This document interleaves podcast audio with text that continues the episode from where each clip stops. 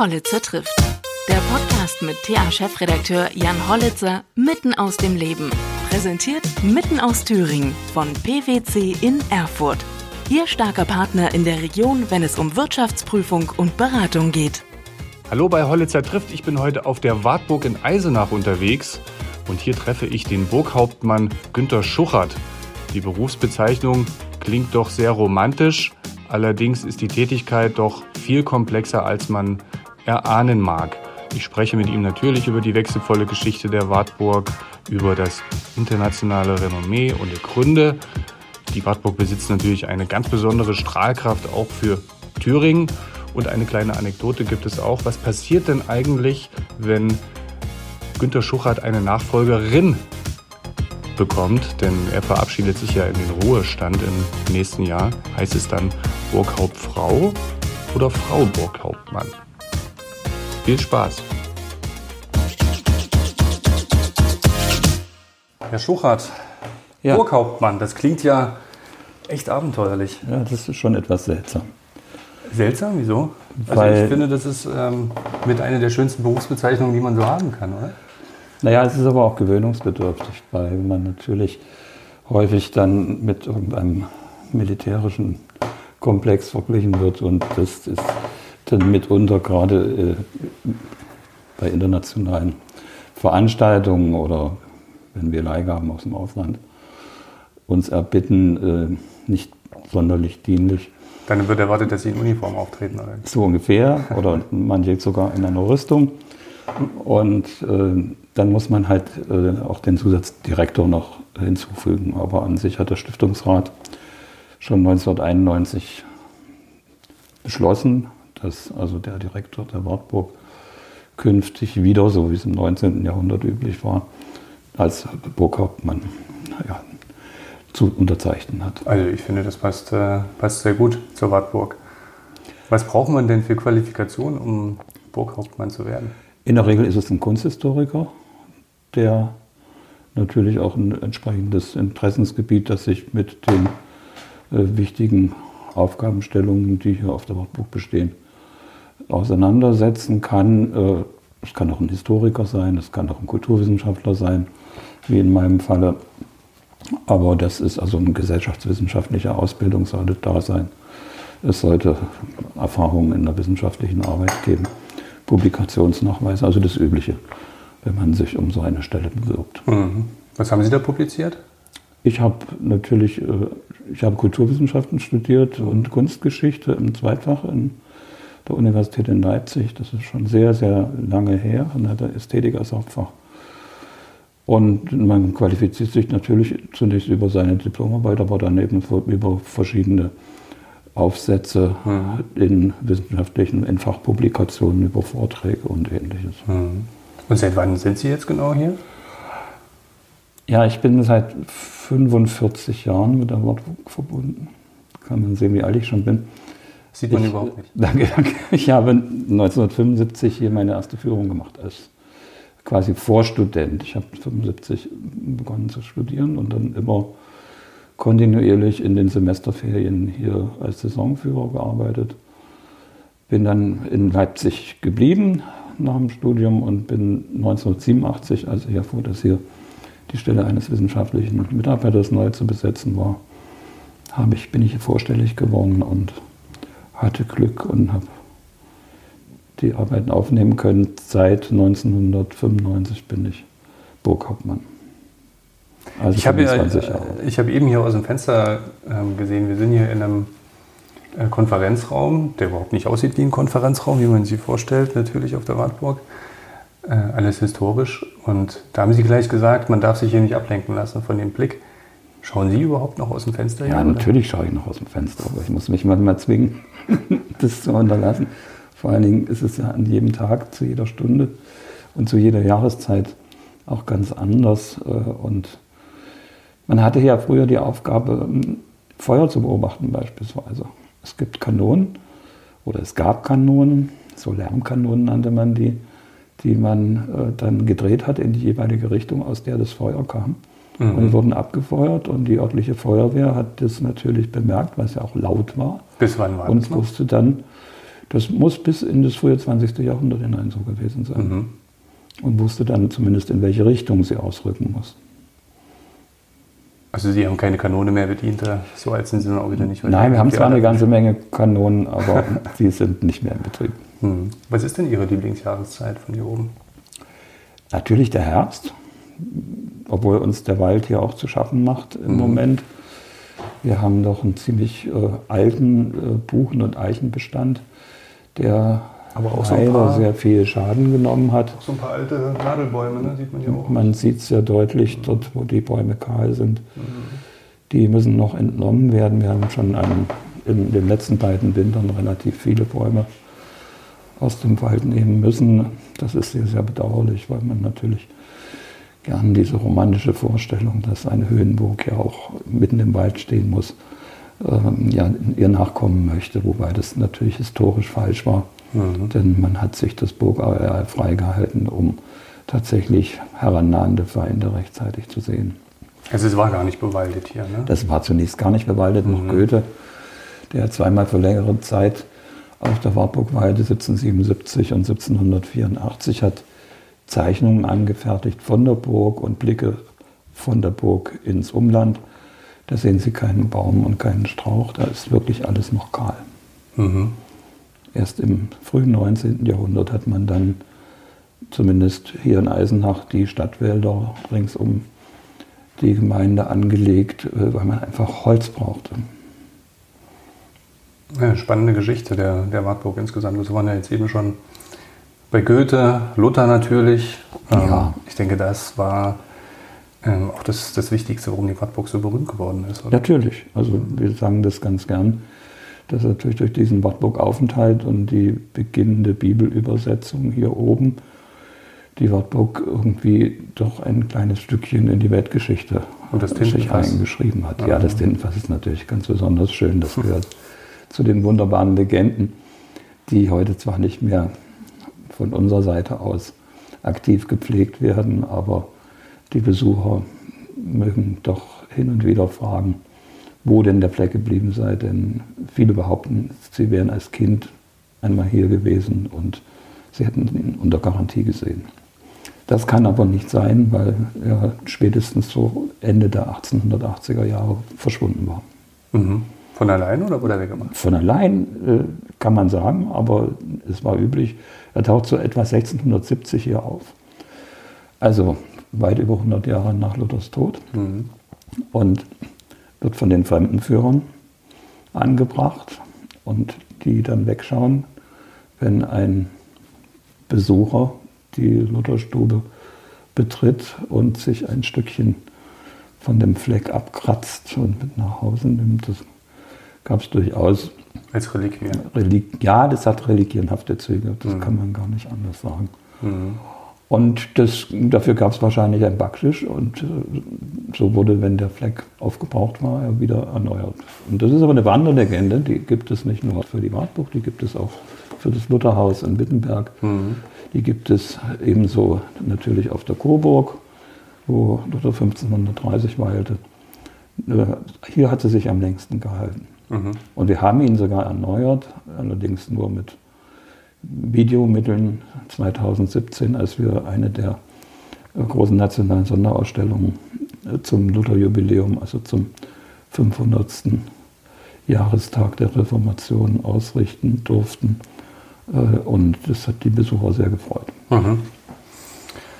Wenn Sie hier äh, vor der Wende hier auch schon äh, als Fremdenführer ja. Fremdenführer? Fremdenführer und dann äh, ab 1987 als wissenschaftlicher Mitarbeiter. Ja, Fremdenführer tätig waren. Ähm, wurden da andere Geschichten erzählt zu DDR-Zeiten über die Wartburg, als sie heute erzählt werden? Nein, eigentlich nicht. Also es gab keine ähm, Versuche, die Burg zu ideologisieren. Es äh, gab zwar immer mal Bestrebungen, wir hatten ja Vorgesetzte, die entsprechend linientreu gewesen sind, doch äh, in den Führungen nicht nur die Herrscher zu bedenken, sondern eben auch die Menschen, die das alles einmal aufgebaut haben in ihrem Schweiße. Aha. Das ist. Äh, um nicht aber, die Feudalherren zu sehr zu preisen. Genau. Und das ist, das ist, und das ist, ähnlich ist es ja mit dem Lutherbild auch.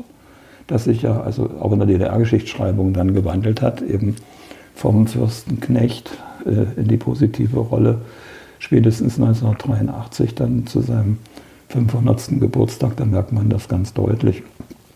Und wir hatten immer schon viel internationales Publikum. Und deswegen war man auch sehr rücksichtsvoll und äh, eigentlich hat keiner der Museumsführer versucht, äh, irgendwelche äh, politisch-ideologische Züge in seinen Text, in seinen Rundgang hineinzubringen. Mhm. Also das kenne ich aus den vielen Jahren, in denen ich das gemacht habe. Im Gegenteil, wir waren ja auch äh, daran interessiert, dass die ausländischen Besucher, vor allen Dingen die westdeutschen Besucher, die kamen, äh, sich hier wohlgefühlt haben und doch äh, mit einem gewissen anerkennenden Dank dann von der Burg wiedergegangen sind. Wir hatten 100.000 Besucher allein im kleinen Grenzverkehr in jedem Jahr, die aus, wirklich aus, den, aus Westdeutschland kamen.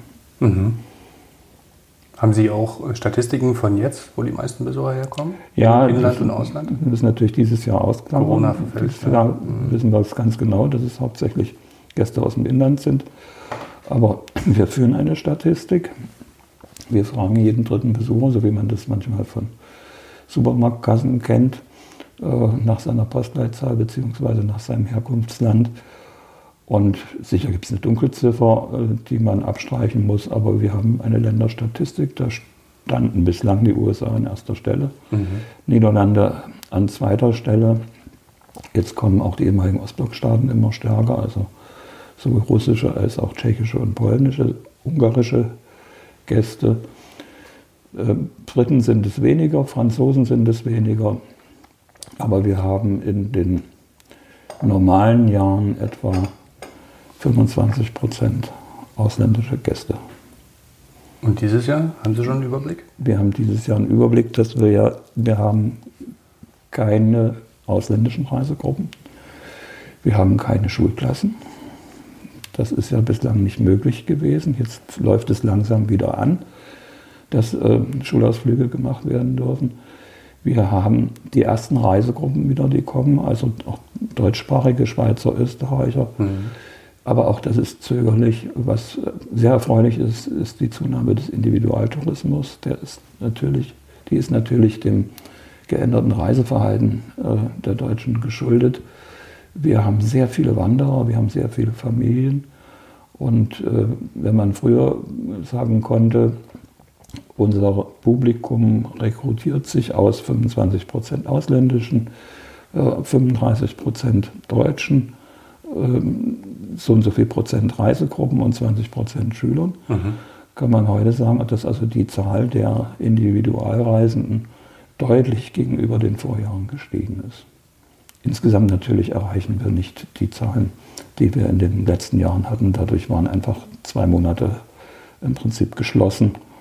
Und natürlich haben wir auch jetzt besondere Aufgaben, die wir sonst nicht gehabt hätten. Wir haben früher, äh, oder ich sage schon früher, wir haben einen normalen Führungsbetrieb gehabt. Das heißt also immer gruppenweise bis zu früher, 50. Meinst du jetzt vor Corona? Ich meine vor Corona, das ist ja. Wirklich das ist Wahnsinn, ne? das ist jetzt ein halbes Jahr ungefähr her, ja, aber es gibt tatsächlich diese Vor-Corona-Zeit, wenn man da Bilder sieht, ja. denkt man, was da möglich war. Ne? Also da hat man alle 10 Minuten oder alle 20 Minuten eine Führung angeboten. Äh, der Gast ist an die Eintrittskartenkasse gegangen, hat seine Karte gekauft, äh, hatte einen Einlasszeitaufdruck da konnte er sich auch darauf verlassen und die Kasse ist automatisch immer weitergerückt, wenn also diese Zeit vergeben war. Und das ließ sich dann natürlich mit weniger Personal handeln. Jetzt können wir keine Führung machen, höchstens in ganz kleinen Gruppen.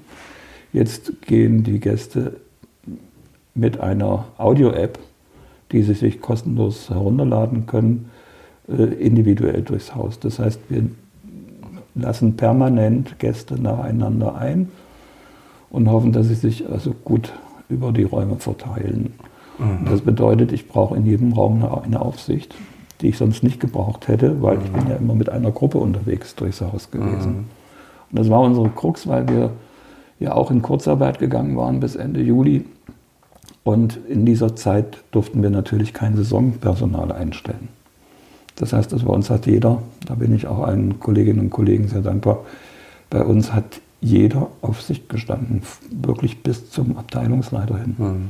Weil wir ja dennoch die Öffnungszeiten halbwegs beibehalten wollten und äh, eben jedem Gast keine lange Wartezeiten mhm. zumuten wollten. Das hat bis jetzt sehr gut geklappt, äh, bin sehr froh.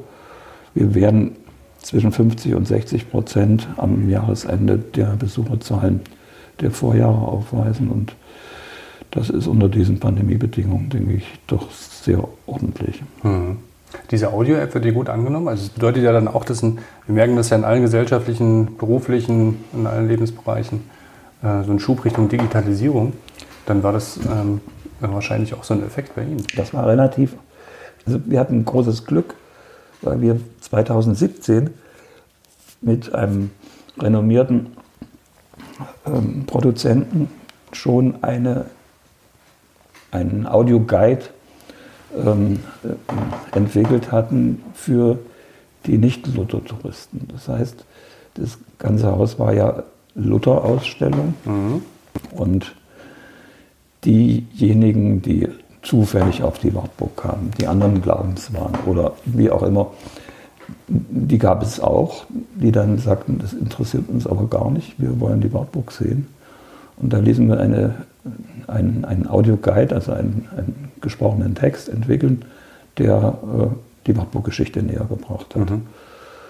Und wir haben gleich äh, im März mit dieser Firma wieder Kontakt aufgenommen und die haben uns diese App umgebaut, beziehungsweise den Audioguide umgebaut zur App. Und ich weiß, dass wir äh, sehr, die registrieren auch, äh, wie, wie oft die App abgerufen wird. Und wir sind wohl weltweit auf Platz zwei. Also das ist eine internationale agierende Gesellschaft und das äh, können wir immer gar nicht glauben, mhm. wenn die Zahlen durchgegeben werden. Mhm. Das ist, hat sich sehr bewährt. Es gibt natürlich Gäste, schon noch manche Ältere, die kein Gerät haben, kein Empfangsgerät haben. Da versuchen wir dann mit äh, Texten, die wir ihnen in die Hand geben, wenigstens das Wichtigste zu erläutern, obwohl ja in jedem Raum auch eine Hinweistafel mit den wichtigsten, ähm, mit, den, mit, den, mit den wichtigsten Antworten zu finden sein dürfte. Mhm. Sie scheiden ja bald aus dem Amt aus? Ja. Als Burghauptmann? Ich habe schon die, Alters, die Regelaltersgrenze erreicht. Äh, ich äh, darf noch bis zu meinem 67. Geburtstag, das ist im Mai des nächsten Jahres, weiterarbeiten. Und bis dahin hoffe ich, dass ein, eine Nachfolgerin oder ein Nachfolger gefunden einen. sein wird. Na, es hat eine Ausschreibung gegeben. aber ich glaube, das ist doch ein begehrter Job, oder? Ich weiß es nicht. Also es ist schon ein ziemlich vielseitiger Job.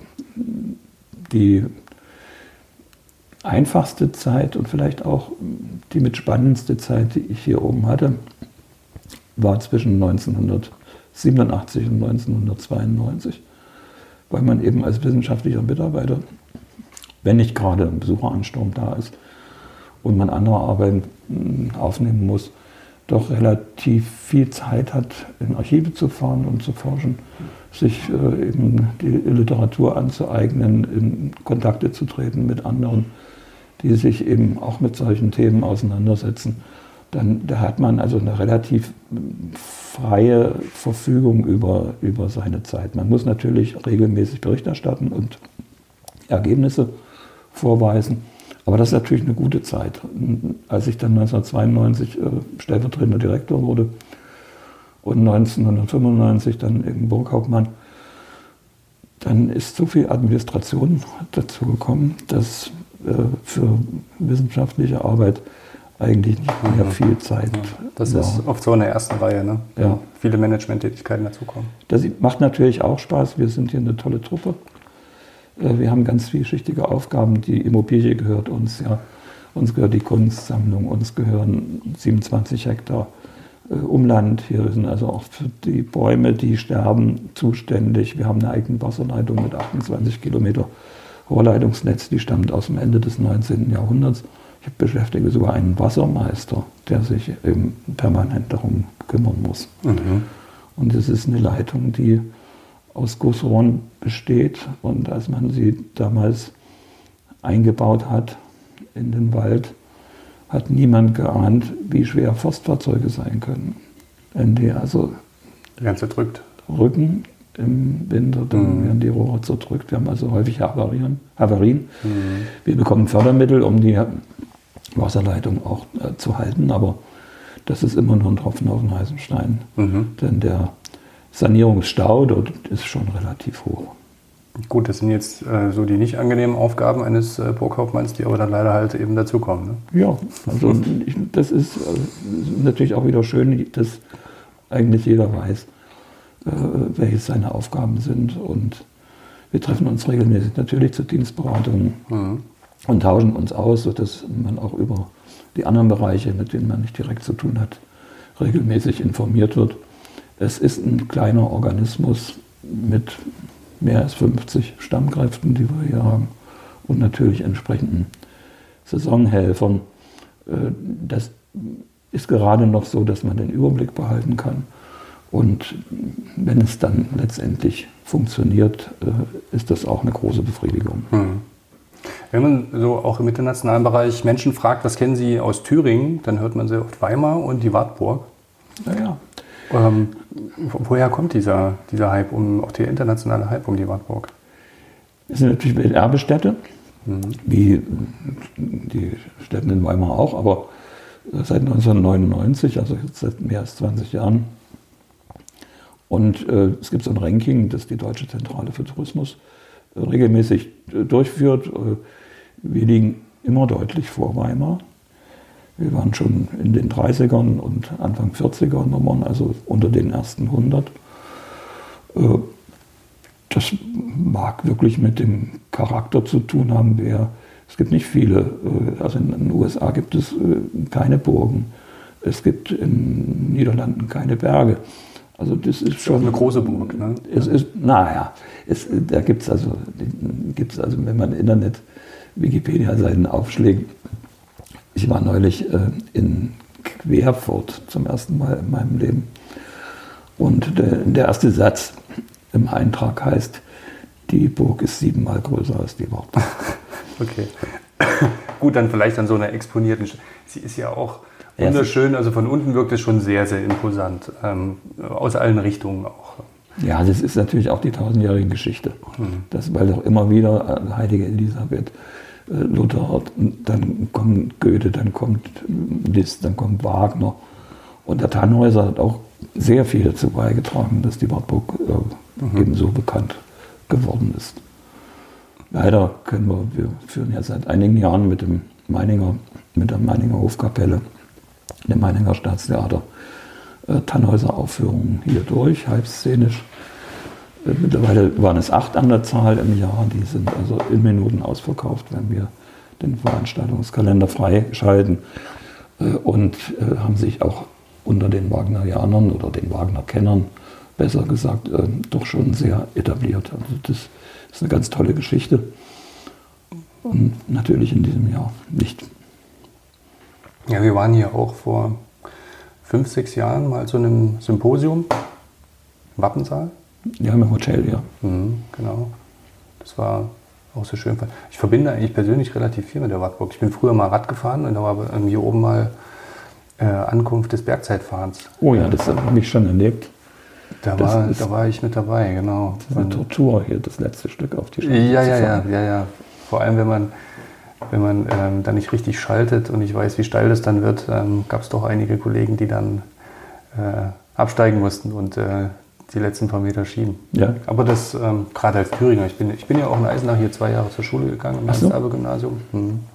Die kommen ursprünglich aus Mühlhausen. Ne? Aus Mühlhausen, mhm. auch in Erfurt groß geworden. Und ja, ähm, daher auch so die Frage, verbindet man eigentlich als Thüringer, wie nehmen Sie das wahr, oder als Eisenacher auch so viel mit der Wartburg oder haben, kommt die Wertschätzung eigentlich, weil man, es ist halt, sie ist halt da, ne? sie ist irgendwie immer da, es wird so ganz ich- selbstverständlich. Ich, na, ich bin da vielleicht äh, nicht der, Richtige. Ich, ich bin ja in Eisenach geboren. mhm. Und äh, ich kenne die natürlich, die Wartburg von, von klein auf. Wir hatten häufig, also an den Wochenenden ging man spazieren und man ging oder unternahm kleine Wanderungen und es ging immer so um die Wartburg herum zur Sängerwiese. Und das äh, war eigentlich selbstverständlich. Also die, die Burg war, ich konnte sie zwar von, von meinem Elternhaus aus nicht sehen, mhm. aber ähm, sie war immer präsent. Aber nichts Besonderes mehr dann irgendwann, ne, wenn man es jeden Tag sieht? Ja, vielleicht. Mhm. Aber wir erleben gleichzeitig auch, äh, ich habe mal irgendeine Quiz-Sendung gesehen, da wurde gefragt, in welchem Bundesland die Wartburg läge. Und äh, die Antwort war dann Sachsen. Mhm. Also so, so ähm, die geografische Zuordnung ist nicht so einfach, obwohl wir ja nun wirklich unmittelbar an der Grenze waren. Und die Wartburg ja selbst in der DDR, wenn auch nur einseitig, äh, eben doch auch als dieses DDR-Nationaldenkmal gegolten hat. Und jetzt ist es wieder ein Denkmal der Wiedervereinigung. Das äh, Demokratiegeschichtliche sind natürlich ebenso interessant durch die, das Wartburgfest äh, der deutschen Studenten 1817 und 1848 und durch die gesamtdeutschen Studententreffen, die es noch in den 50er Jahren gegeben hat. Burschenschaften ist ja auch. Ja, die Burschenschaften haben in, natürlich in eine Entwicklung Sieht genommen. Sieht man eigentlich das Burschenschaftsdenkmal von das hier? Von, ja, wenn man hier ins rechte Fenster ah, geht, mh. dürfte man es sehen. Die haben natürlich eine Entwicklung genommen, die uns äh, nicht frommt. Mhm. Und ähm, wir haben auch Konsequenzen daraus gezogen, also auch natürlich unter Beteiligung des Stiftungsrates Früher wurden Räumlichkeiten an die deutsche Burschenschaft vermietet. Das tun wir heute nicht mehr, schon seit einigen Jahren, seit eben dieser Rechtsruck vor allen Dingen durch die österreichischen Burschenschaften hervorgerufen wurde. Sie dürfen auch nicht mal mehr auf dem Hof mhm. sich versammeln. Äh, allerdings können wir natürlich nicht vermeiden, wenn die Burschentage in Eisenach sind, und die sind alle zwei Jahre in Eisenach, dass sie dann auch vereinzelt oder in kleinen Gruppen nach oben kommen. Mhm. Da sind sie Gast wie jeder andere. Mhm. Nun erleben Sie ja, ich suche das richtige Wort, grandioses Ende Ihrer Karriere. Grandios ist nicht so richtig. Nein, das ist nicht, das ist, äh, das leider nicht das richtige Wort. Ich was, man, was man sich nicht wünscht. Ähm, ist das somit aber die aufregendste Zeit, die Sie auf der Wartburg Ja, das ist natürlich das ist für uns ja alles neu. Also wir haben ja angefangen sofort irgendwelche Desinfektionsmittel zu besorgen. Wir haben also diese Mund-Nasenschutzmasken, das gab es ja nicht gleich. Und wir wollten ja dann wieder, nachdem das Land äh, zugebilligt hatte, ab 4. Mai wieder zu öffnen, ähm, da sind wir ja dann, mussten wir ja gewartet sein. Wir hatten ganz viele Gäste, die noch gar keinen Mund-Nasenschutz hatten. Den mussten wir also besorgen und ihnen kostenlos sogar dann anbieten, damit sie die Räume betreten können. Das ist schon ziemlich schwierig gewesen und äh, die Kurzarbeit kam noch hinzu, die ja auch für jeden einen leichten Einschnitt bedeutet hat. Die ist ab August wieder, wieder beendet und seitdem können wir eben wieder Saisonpersonal einstellen. Und dadurch sind dann die wissenschaftlichen Mitarbeiter, die in der Zeit nichts anderes tun konnten als Aufsicht stehen, jetzt auch entlastet und können an Ausstellungsprojekten oder an, an, an, an Buchprojekten weiterarbeiten. Mhm. Was gefällt Ihnen denn an der Wartburg am besten? Das bin ich schon oft gefragt worden. Und äh, ich finde es gut, dass wir hier doch auch in der Baugeschichte oder ja doch in, in der Baugeschichte vom 12. Jahrhundert bis zum 20. Jahrhundert hier eine Entwicklung widerspiegeln können. Und ähnlich verhält sich es dann auch mit der Kunstsammlung, die eben auch die wesentlichen historischen Schwerpunkte der Wartburg-Geschichte abdeckt, dass es so vielschichtig ist. Mhm. Also da bin ich froh, dass wir nicht nur Luther haben oder nicht nur die heilige Elisabeth mhm. oder nicht nur Demokratie, sondern dass es ein ziemlich weites Betätigungsfeld gibt. Und äh, ich habe mich ziemlich viel auseinandergesetzt in Zeiten, in denen ich noch Zeit hatte, mit ähm, der Wartburg in der Weimarer Republik, im Nationalsozialismus also von der Gründung der Stiftung 1921, 22 bis dann im Prinzip ins Heute. Das ist eine ziemlich dankbare Aufgabe und da ist noch, noch sehr viel zu entdecken. Äh, andere, ich bin kein Mittelalterhistoriker, andere beschäftigen sich mit dem Mittelalter. Wir haben eine kleine wissenschaftliche Abteilung mit insgesamt vier Wissenschaftlern. Und die Aufgaben sind so verteilt, dass jeder seine Schwerpunkte hat, aber natürlich auch in den anderen Bereichen mhm. äh, immer mitwirken kann. Mhm. Gut, das war jetzt sehr, äh, sehr weit gefasst. Vielleicht frage ich nochmal anders, als Sie, als Sie geforscht haben, als Sie noch Zeit hatten, wie Sie sagen. Sind Sie auf irgendwas gestoßen, was Sie total überrascht hat? Oder, äh, also irgendwas, was man vielleicht jetzt nicht hört, wenn man äh, den Audioguide nutzt oder einen Fremdenführer dabei hat. Manchmal gibt es ja so kleine Anekdoten, die vielleicht ganz banal erscheinen, aber total interessant sind. Ja, das fragen Sie mich jetzt. Archite architektonisch vielleicht auch. Äh, ja, unser Lieblingsort hier auf der Wartburg. Ja, im Sommer ist es die Kommandantenlaube. Das also nicht, weil ich sowas wie ein Kommandant bin, sondern weil im zweiten Burghof, weil man da einen wunderschönen Blick über den Thüringer Wald hat, bis nach Hessen hinein, bis zum Meißner. Und äh, im Winter gibt es eine ganze Reihe äh, lauschige Plätze auch im, innerhalb der, der, der, Gebäude. Also ich bin auch sehr gerne in meinem, in meinem Dienstzimmer, weil ich da eben auch genauso einen schönen Blick direkt über der Torhalle, über der Zugbrücke, einen wunderschönen Blick hat bis zum Inselsberg, dann in die andere Richtung.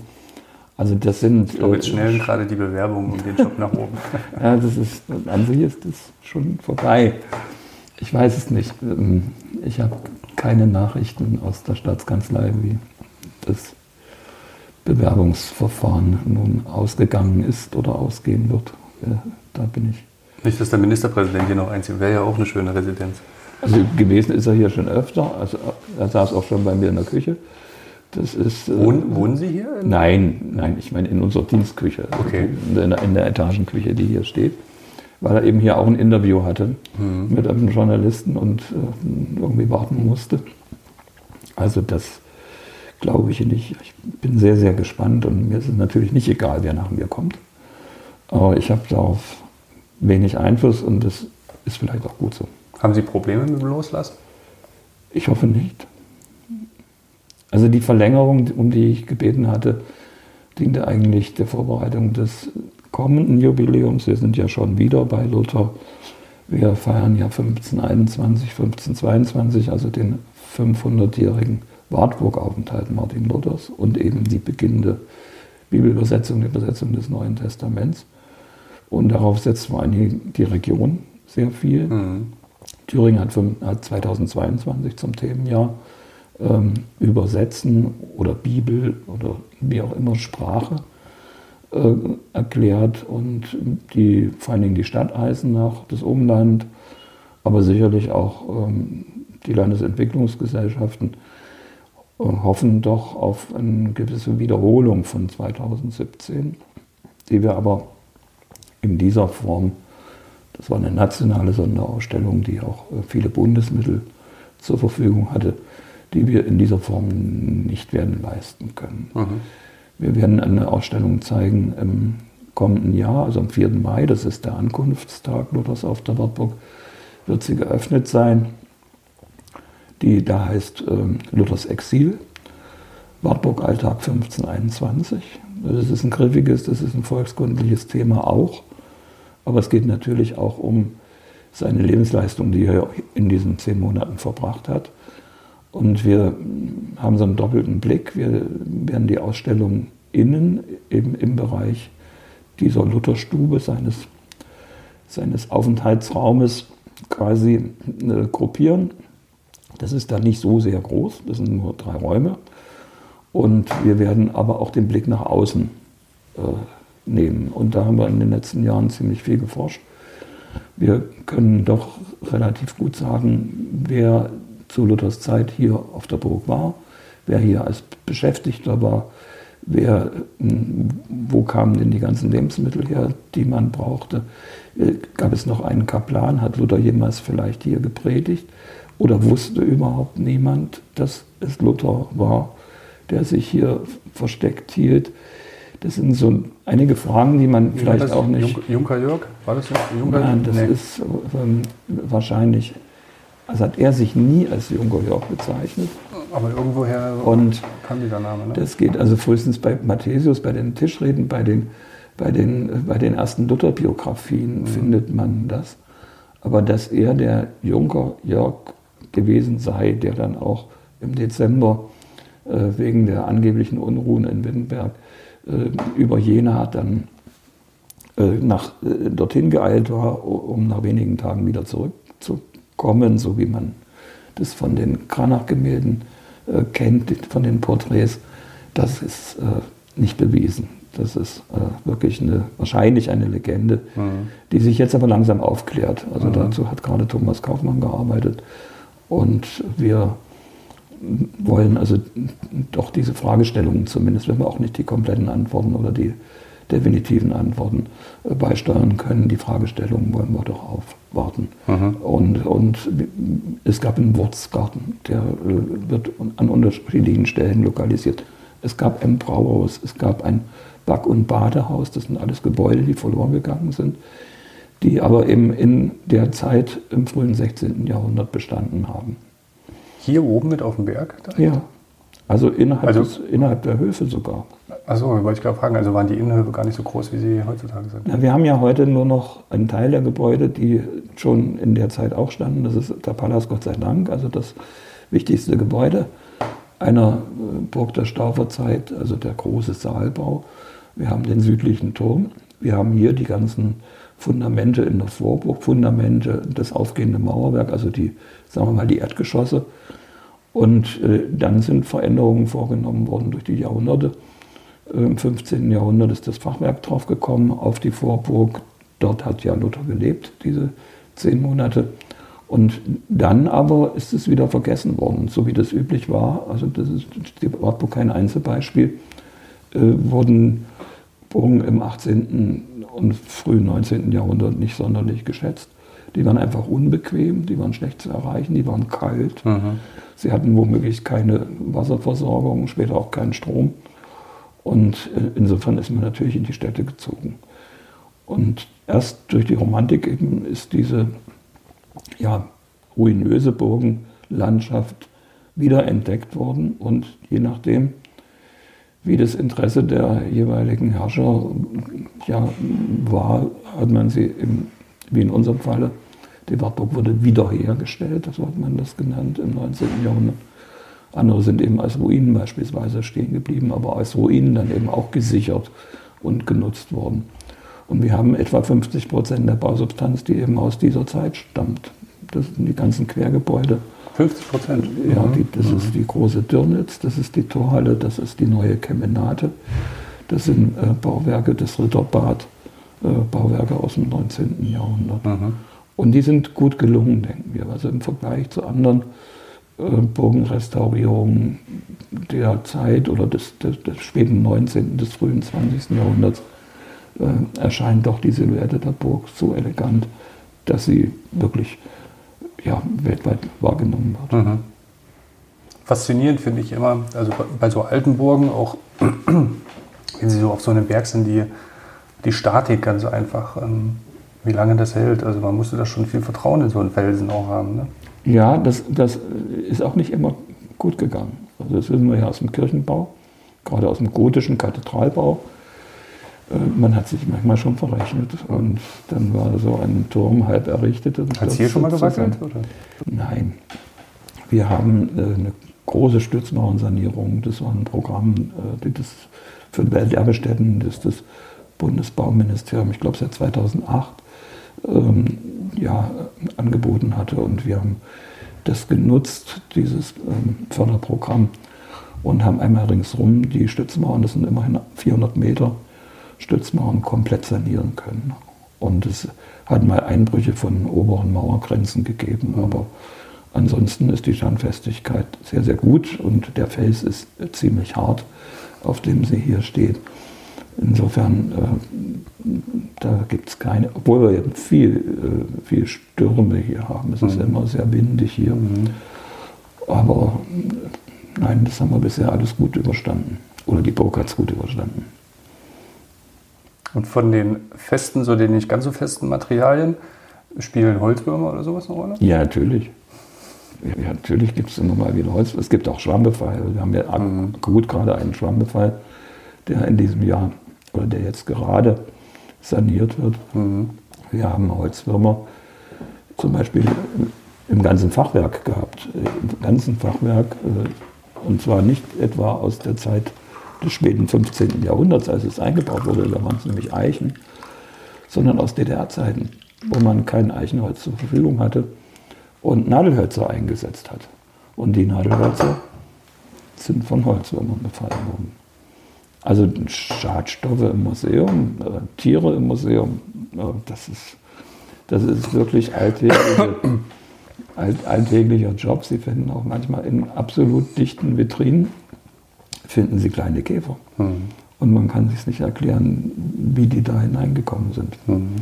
Das ist, äh, ist eine, wichtige, eine, eine, wichtige Aufgabe, diese, diese Schadstoffe zu vermeiden, Schadstoffe zu erkennen und Schadstoffe zu vermeiden. Was ist der Trick gegen Holzwurm? Ja, das Einfachste wäre natürlich austauschen. Wenn ich also so ein, ein Schalbrett oder ähnliches habe, das also keinerlei äh, ja, denkmal, denkmalpflegerischen, kunsthistorischen Wert aufweist, dann tausche ich es lieber aus.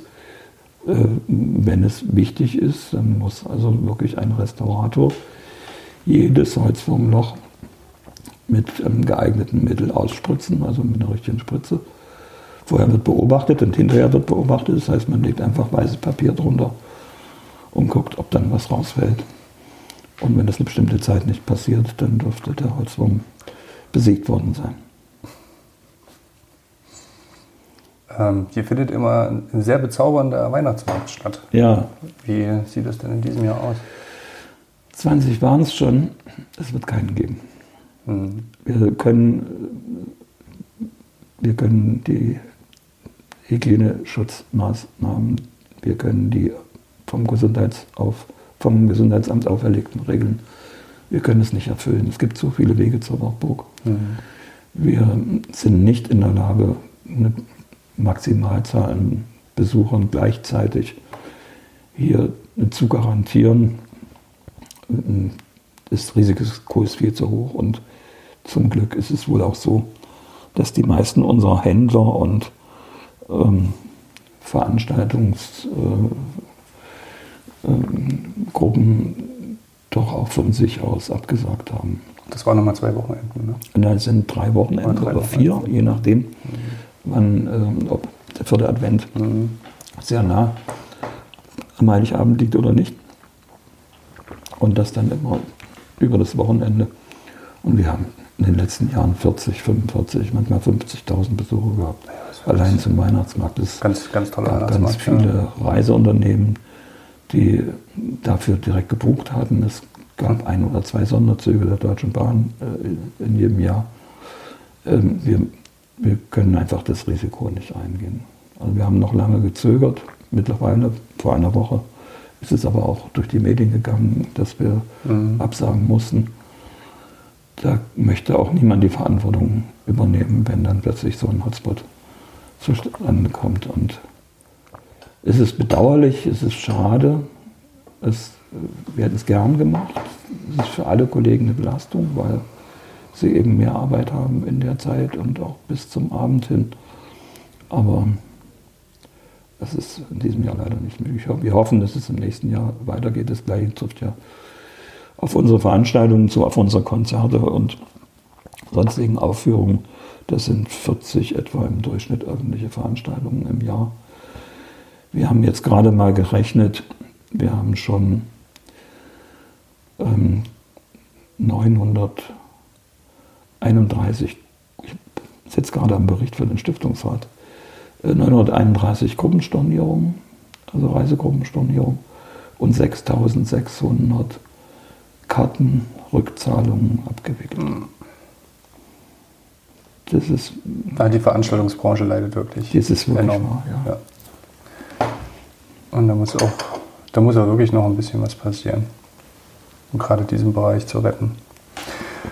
Ähm, ja, aber das ist jetzt Konzert. Wir haben also Ragnar Schirmer, mit der sind wir sehr gut befreundet.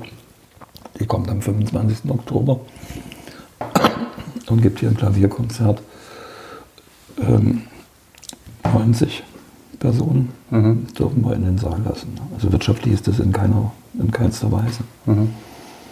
Aber es ist auch schön wieder andererseits, dass also auch die Künstler überhaupt eine Auftrittsmöglichkeit ja. erhalten. Ja, es ist auch ein Signal, ne, dass es irgendwie doch weitergeht. Auch, ja. äh, Wenn es für alle Beteiligten äh, finanzielle Anstrengungen und alles Mögliche bedeutet. Wenn Sie Sie haben ja noch ein paar Monate, ich will jetzt ja auch gar, gar keinen Abgesang machen, aber wenn Sie dann fertig sind, mit Ihrer Tätigkeit als Burghauptmann, kommen Sie dann danach auch noch weiter auf die Wartburg oder waren jetzt 45 Jahre genug? Nein, also das, meine nicht Vorgänger, aber also ehemalige Kollegen, die mhm. im Laufe der Zeit auch in Rente gegangen sind, haben das ganz unterschiedlich gehandhabt. Manche waren jede Woche da, andere mm, aber auch nur in sehr großen Abständen oder vielleicht auch gar nicht mehr. Und ich weiß es nicht, das kommt immer, immer auf die Situation an und es kommt natürlich auch darauf an, wen man noch kennt. Es ist ja, dann, ich bin jetzt der älteste Mitarbeiter, dann kommt eine Kollegin nach zwei, drei Jahren, dann kommt der nächste und das, äh, die jungen Menschen wachsen nach und irgendwann wird man gar, gar niemanden mehr kennen. Wir haben bis, wir haben ja, aber Sie kennen ja die Wartburg noch. Ja, ich natürlich komme ich. Also ich meine jetzt diese sentimentale Verbundenheit vielleicht zur Burg und zu dem Ausblick und. Ach, das ist, ja, das, das ist ein lachendes und ein weinendes Auge, denn mhm.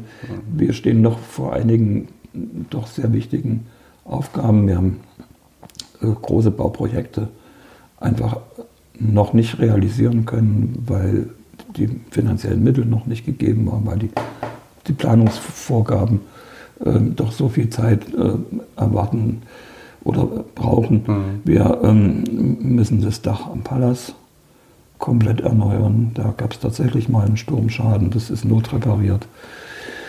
Und äh, die Fußbodenheizung im Festsaal, wir sind dabei, äh, das Gebäude zu klimatisieren, unauffällig zu klimatisieren, sodass also keine großen Eingriffe in die Bausubstanz vorgenommen werden müssen. Das wird noch ein paar Jahre dauern bis das abgeschlossen werden kann. Und wir wollen händeringend ein neues Depot bauen, nicht weil andere das auch jetzt überall gemacht haben, sondern weil wir einfach hier mit unseren Objekten, die wir in der Kunstsammlung haben, aus allen Nähten platzen und moderne museale oder Depotbedingungen äh, nicht erfüllen können. Das mhm. sind einfach mehrere Räume innerhalb der Burganlage verstreut. Mhm. Und äh, die müssen zusammengeführt werden. Die brauchen ein ordentliches Klimamanagement. Und wir haben jetzt ähm, das Land, aber auch so langsam den Bund mit im Boot, dass wir also im Bereich des Wartburg-Parkplatzes womöglich sogar unterirdisch einen Depot-Neubau anstreben, der natürlich auch eine Menge Geld kostet. Und das wird sich sicher, selbst wenn alles gut geht, noch sechs, sieben, acht Jahre hinziehen bis äh, der fertiggestellt sein wird. Wir machen die Infrastruktur neu um den, um den Parkplatz herum und wir versuchen, das ist eine große Aufgabe, die also ich zum Beispiel nicht geschafft habe, eine barrierearme Erreichbarkeit. Ich sage nicht barrierefreie, aber zumindest eine barrierearme Erreichbarkeit der Wartburg für alle Besucher zu gewährleisten. Mhm.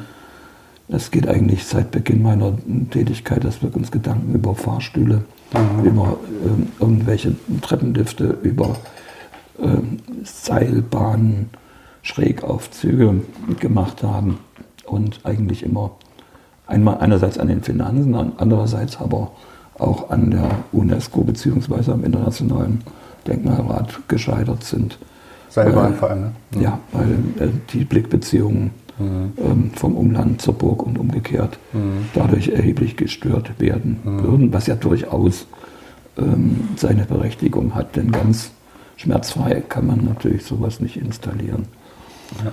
Und jetzt sind wir dabei mit einem mobilen Fahrzeug. Also das ist noch nicht in Sack und Tüten, aber wir versuchen doch jetzt mit entsprechenden Spezialfirmen Ideen zu entwickeln für ein allwettertaugliches Zweirichtungsfahrzeug, das also nicht wenden muss, denn wir haben keine Wendemöglichkeiten hier oben.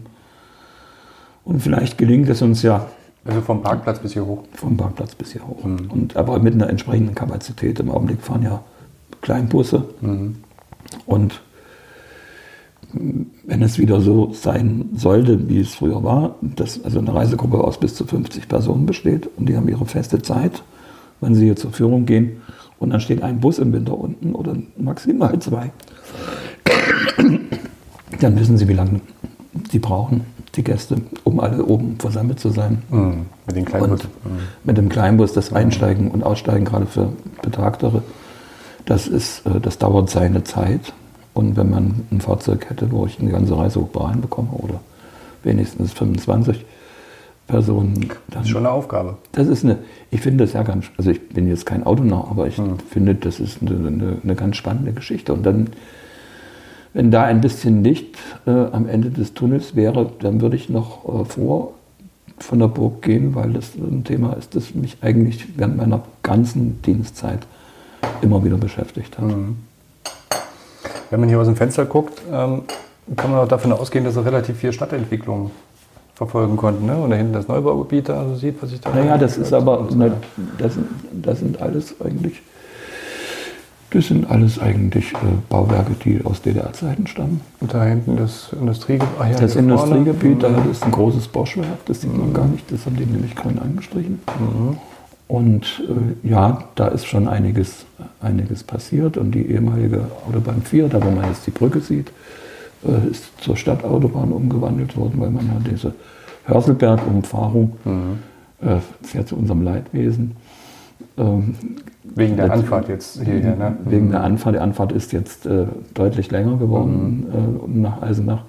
Und vor allen Dingen ist man ja früher direkt auf die Burg zugefahren. Wenn man also aus das der Richtung Erfurt kam, war ein schöner mhm. Blick. Mhm. Äh, den gibt es heute nicht mehr. Heute ist die Autobahn mhm. äh, ziemlich weit nach Norden verlegt. Und man sieht nur noch ein kleines bisschen Burg. Ja. Ja, es ist so ein, ähm, weil ich das jetzt sage, hier ist halt etwas von absolutem Bestand, kann man sagen. Und rundherum hat sich eben sehr viel verändert. Ne? Ja, das, natürlich. Also so eine Burg auch immer ein Ruhepol. Ne? Wir haben ja die Windkraftanlagen da im Norden. Ja. Das ist zwar jetzt ausgebremst, und es gibt jetzt immer mehr Entscheidungen, dass also äh, diese, diese Ersatzvornahmen durch höhere und äh, größere Windräder nicht gestattet werden. Und es ist ja gerade diese Diskussion um die Abstände mhm. äh, zu, zu, zu Wohnsiedlungen. Mhm. Also wir finden die Entwicklung einerseits richtig, andererseits natürlich nur dort, wo sie hinpassen. Und da hat man uns ja in der Vergangenheit, also auch schon mitten in den Thüringer Wald, äh, einige Windkraftanlagen stellen wollen. Und die wären dann deutlich sichtbar gewesen. Und hätten dieses Weichbild um die Burg, sie haben ja von, von Ost bis West, haben sie eigentlich einen unverbauten Blick in den, in den Wald hinein oder noch in die Eisenacher Südstadt.